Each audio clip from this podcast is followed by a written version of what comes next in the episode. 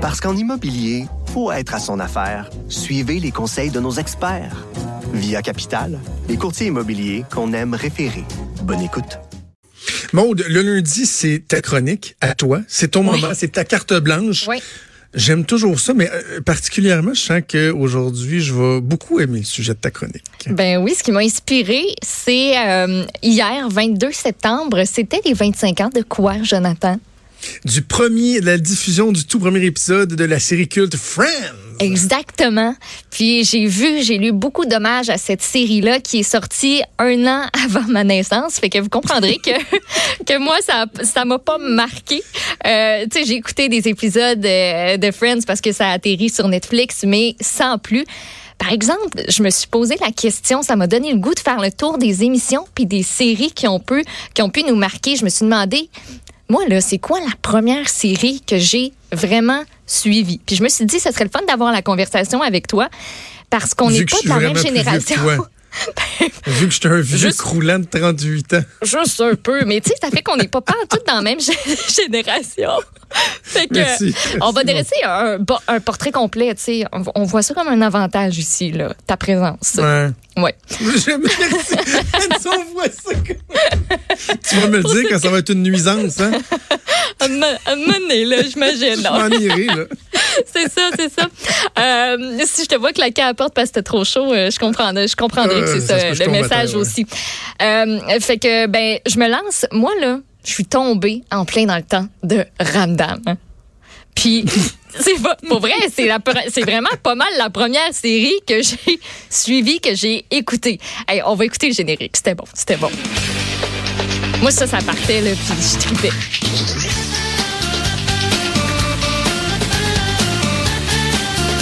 C'est- Écoute, c'est en quelle l'année? C'était à Télé-Québec, diffusé entre le 8 septembre 2001 et le 12 décembre 2008. Écoute, je regardais ça après le souper et ou sur l'heure du midi parce que c'était en reprise. Puis moi, il y a des épisodes, j'ai dû les voir trois, quatre fois, puis ça me dérangeait pas. Là. Ah, Euh, ouais. Ça, ouais, c'est l'émission dans laquelle Marie-Lou. Wolfe jouait une fille de 11 ans, mais qu'elle en avait comme 24. là. Oui, c'est ça. Tous les, tous les personnages jouaient comme des ados, mais étaient dans la vingtaine. Là. Je lisais entre autres euh, Simon L'Espérance, qui était un des ados euh, dans la série, qui, lui, euh, ça, il allait pas au gym parce qu'il fallait qu'il reste tout mince, tout maigre, comme tu sais un jeune ado qui, qui débute, pas le poil d'en face ni rien. Euh, fait que moi j'ai tripé sur la famille L'Espérance, La Porte, Carpentier. Puis j'ai partagé ça entre autres avec une de mes meilleures amies, Manolo, Célina, Simon, Marianne, Magali, Nata. Moi j'avais l'impression là de les connaître puis que c'était mes amis. Euh, T'avais aussi ceux qui gravitaient autour de la famille, tu sais les amis Alexis, Annabelle, Étienne, Thomas, Pénélope, Shandy, Gary, Bob, Monsieur Monjou. Ça, Mon il y en avait du monde dans Ramdam. Euh, Puis on vivait le quotidien d'une famille recomposée, la vie en dehors de la maison aussi, avec les amitiés, puis tout ce que ça peut poser euh, comme défi d'être un ado, d'aller au secondaire. Fait que c'était la, vraie de vraie vie. Puis moi, je savais pas c'était quoi ça, une famille recomposée. Mes parents sont toujours ensemble, je suis chanceuse, mais à l'école, ben, j'en voyais d'autres enfants qui vivaient, mettons, le divorce de leurs parents, qui vivaient une semaine chez un, une semaine chez l'autre. Puis je comprenais pas nécessairement ce que ça impliquait au grand complet. Avec Ramdam, ça m'a permis de juste, justement peut-être mieux comprendre cette réalité-là. Puis j'imagine qu'à l'inverse, pour beaucoup de jeunes au Québec, ça a dû aider de voir une famille recomposée au petit écran comme la leur, puis de voir qu'ils n'étaient pas tout seuls dans leur bateau. Puis j'imagine que ça devait représenter plusieurs réalités. Tu sais, quand, tu te fais imposer un nouveau frère, une nouvelle sœur, là, ça peut faire des flamèches. Puis les deux Ah. parents, ils ont peut-être de la misère à gérer ça. Ouais. Fait qu'au travers des histoires de famille, il y avait les défis, oui, de la cohabitation, il y avait l'école. On a vécu le secondaire, on a vécu le cégep même. Ils découvraient qui étaient, ce qu'ils voulaient devenir, vivaient des hauts, des bas de leurs amitiés parce que c'est pas toujours facile. Les premières histoires d'amour, les grandes injustices de ce monde, genre avoir à laver la salle de bain. Devoir surveiller le plus jeune de la gang. Ça, c'est-tu pas plate un peu jouer à la gardienne? Aussi, tu ils ils cachaient leurs notes d'examen euh, aux parents parce que, ben, écoute, c'était une catastrophe. Il y a des filles qui se bitchaient de temps en temps. Les, comp- les compétitions qui font pas de sens entre les gars. On vivait des petites victoires, des défaites aussi. Puis, moi, j'avais l'impression que ça aurait pu être mes voisins. Puis, je voulais tellement être la meilleure amie de Marianne puis Annabelle. Puis, me faire. Ils se faisaient des affaires, là, des espèces de de cache-couche qui se mettaient sur la tête puis dépassaient leur lulu de là. Moi, j'ai essayé ça. Ah oui, vraiment ok, ça influençait, là. C'était vraiment laid. pas juste un les- divertissement, ça Je suis sûre que je suis pas la le seule fille. Oui, oui, je suis sûre que je suis pas la seule fille au Québec qui a essayé ça tout seul dans ma chambre avec des barrettes partout puis se gosser, euh, se gosser des vêtements. Puis je pense que chaque personnage étant différent, ça rendait facile pour tout le monde de s'identifier à un moment donné à quasiment chaque personnage selon ce qu'il vivait. Puis par la bande, je pense que de voir Manolo puis Chloé, mettons, à radio étudiante, Marianne puis Annabelle se filmer pour le fun puis à faire leur propre émission, ça m'a peut-être influencé. Tu sais, je sais pas. Moi, je trouvais ça hot. Tu sais, Manolo, il mettait ses disques avec Chloé, choisissait la musique qu'il jouait dans l'école. Moi, je le T'avais-tu des hot. posters, quelque chose? Euh, Tu te dis, toi? Dans Hey, le cool- des posters de Ben Random, là, oh. Dans le cool, il y en a eu des posters de Random, là. Je te dis pas que je les ai accrochés, mais je suis certaine que j'en ai encore. Je les gardais, Wow. là. J'ai- J'aimais vraiment ça.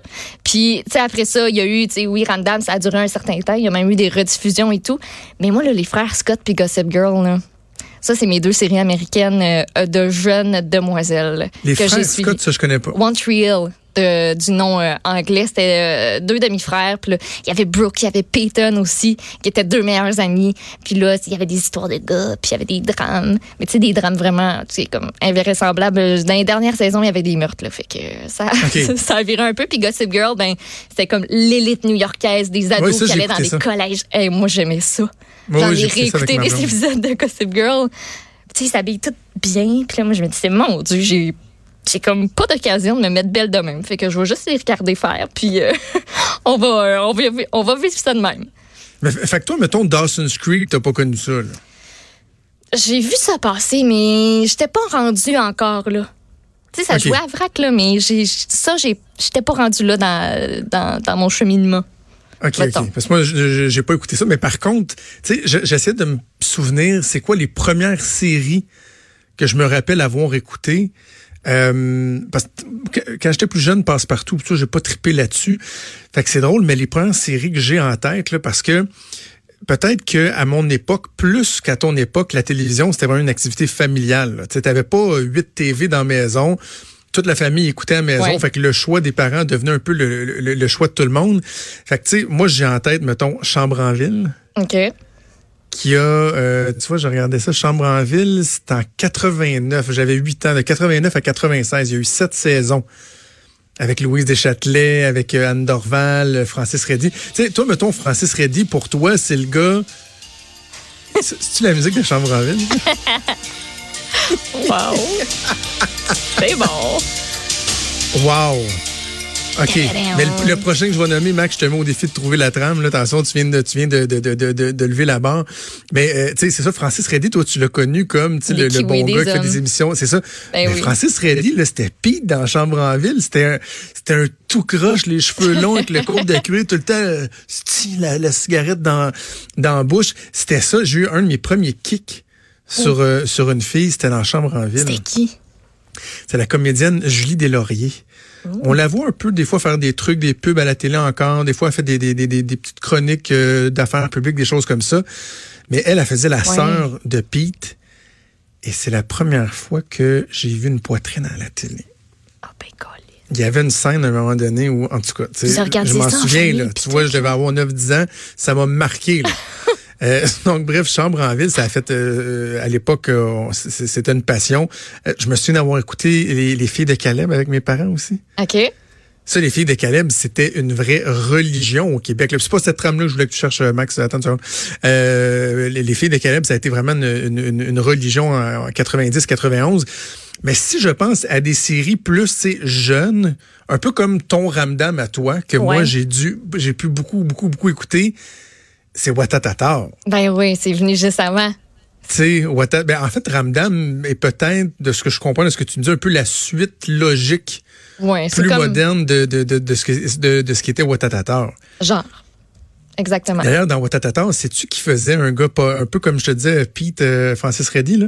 Sais-tu qui faisait un gars euh, un peu badass, euh, chiant dans Watatata? Je sais pas. Charles Lafortune. Oui, ben oui, Ben j'ai oui. vu des images. Il était reçu d'ailleurs hein, hier à, à Oui, l'émission à de, j'ai Marie-Pierre Morin. j'ai j'ai- j'ai bien aimé, ça m'a bien fait rire. Euh, et euh, oui, il sortait avec euh, Tania Kontayani, qui est devenue sa blonde dans la vraie vie après pendant, pendant plusieurs années. La Euh, petite Je regarde des images, la petite camisole rouge, petite froc de cuir. Hugo, Hugo Saint-Cyr, qui est décédé euh, il, y a, y a quoi, deux ans à peu près de ça, Hugo Saint-Cyr, qui était... euh, comment il s'appelait là-dedans? Attends, Hugo Saint-Cyr... Euh, Michel Couillard dans Watatatan, Hugo Saint-Cyr, qui lui, les, les, les, les jeunes filles tripaient dessus en tabarouette, là. Ben oui. Bref, euh, Watatatan, moi, ça, ça, ça a marqué... Euh, ma- tu vois, c'est- c'était en quelle année, Watatatan? Ça va bien, c'est bon. Ah oui. C'est moi, Ah, c'est mauvais. autres, c'est Watatata. C'est le fun, au bout de c'est cher, ça, là. Pas rapport. C'était en la toune est 88, je tellement- pense. Euh, 80 de 91 à 2005. Oui, c'est ça, exact. Le niveau de mauvais de cette chanson-là est exceptionnel. Il avait voulu faire une tune un peu rap pour être cool, pour être proche des jeunes. Mais c'est certainement pas à cause de la tune que le monde écoutait ça. Là. Ah, c'est mauvais, c'est mauvais. Fait que ça, tu vois, moi, mon adolescence, c'était ça. Mais sinon, tu sais, je, je pensais aussi, quand tu me parlais de séries télé, quand on a commencé à faire du binge-watching, là, Oui. tu sais, quand les coffrets DVD sont, sont sortis, tu sais, toi, t'étais encore très jeune, fait que c'est peut-être arrivé naturellement, mais moi, je, tu vois, la première série que je vais te nommer, que j'ai souvenir d'avoir écouté en coffret comme ça, là, j'étais déjà rendu à 20 ans, là. Tu sais, c'était en, c'était en 2001, là. Puis moi, celle qui m'a fait découvrir le binge-watching, c'est-à-dire de te mettre un CD, puis là, encore là, aujourd'hui, il y a des jeunes qui nous écoutent, puis qui disent quoi, un CD? Tu sais, c'est rendu du streaming, c'est Netflix, mais c'était ça, de te mettre un CD, de te clencher les six épisodes, de retourner au club vidéo avec l'autre CD, de te clencher. Moi, ça a été 24, la première saison de 24 avec Kiefer Sutherland. En 2001, j'ai regardé ça en une journée et demie, Combien d'épisodes? en fait 24. OK. Oui, oui. Fait que oui, c'est vrai. 24 heures de TV en une journée et demie. Fait que j'avais loué ça comme le matin. J'ai écouté ça toute la journée, toute la soirée. Je me suis couché genre à, dans ce temps-là, j'avais pas de problème à me coucher à 2-3 heures du matin, là, tu sais, je- j'avais aucune obligation, je restais chez mes parents. Je me suis relevé le lendemain, j'ai continué, j'ai dû fumer trois paquets de cigarettes. Je fumais dans ce temps-là, manger 28 pogo, deux sacs de chips. J'ai fini d'écouter la première saison de 24. J'avais, pour de vrai, au niveau psychologique, là, ça avait eu un impact. Tu sais, t'es enfermé dans un sol à écouter une émission full intense, super stressante. Coupé du Tu monde. te tapes 24 épisodes en même pas 48 heures, là. Après ça, t'es comme genre, hein, hein, qu'est-ce que ça passé, là? Fais-tu beau, fais-tu soleil, je suis qui, je suis oui, on est quelle année? Mais, mais c'est là que j'ai découvert le, le- le plaisir d'écouter des, euh, des Hey, séries. J'essaie de euh, en penser, là. Je pense que c'était les frères Scott, Montreal. Je pense que c'est ça qu'on allait louer au club vidéo. En premier, là, Ah de ouais. série, là. Ouais, puis à un moment donné, ma meilleure amie, a- je pense qu'elle a eu en cadeau, elle s'était acheté, ou ses parents ont acheté euh, Ramdam, justement. Ça, c'était comme, elle était haute, là. Elle était On en revenait à. Ramdam. Ouais. On en revenait à Ramdam. Sinon, moi, la meilleure série au monde, là, toutes catégories confondues, ce sera toujours The West Wing. West Wing avec euh, Martin Sheen, une série politique euh, sur la politique américaine qui a été tellement, tellement populaire euh, aux États-Unis. Cette série-là, qui a été diffusée de, de 99 à 2006, c'est sept saisons. J'ai les sept coffrets DVD chez nous et à peu près une fois par année, on recommence à les écouter. Ce qui fait tu sais, que j'ai dû les écouter là. Ah oui.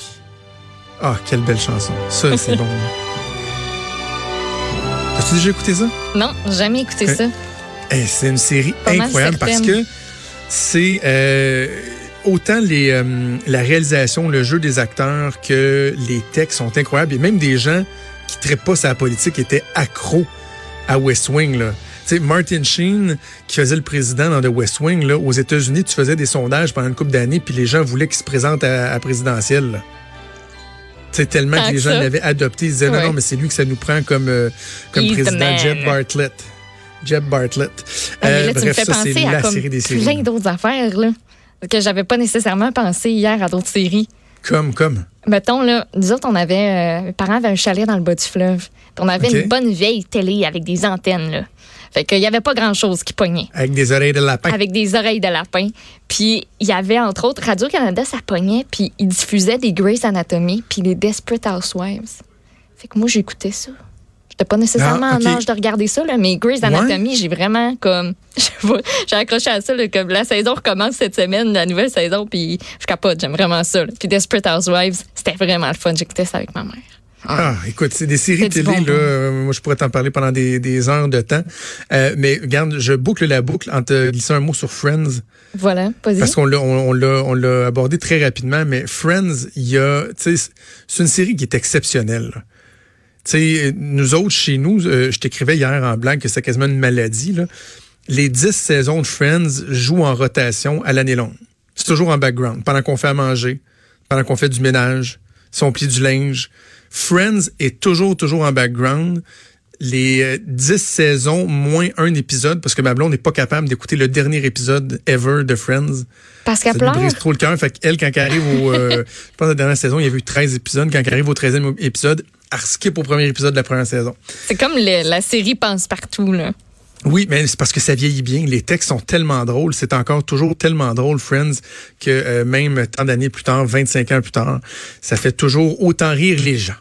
Oui, pas pour rien qu'il y a eu un regain d'intérêt euh, pas possible pour ça. Tu sais, tu Simons, il y, a des- il y a des chandails de Friends, il y a du monde Ben qui, oui. qui recommence à triper là-dessus. là. Voilà. Hey Maude, merci. Ça fait On plaisir. va se laisser sur la trame de Friends et on revient dans quelques instants.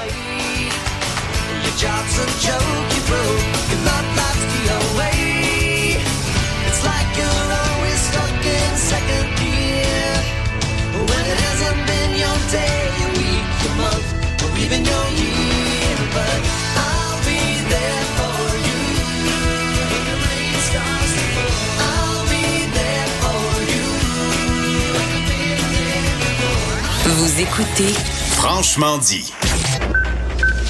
À venir sur Cube Radio. Cube Radio. Dès 12, on n'est pas obligé d'être d'accord avec Sophie Durocher. Cube Radio. Autrement dit. Et maintenant, autrement écouté.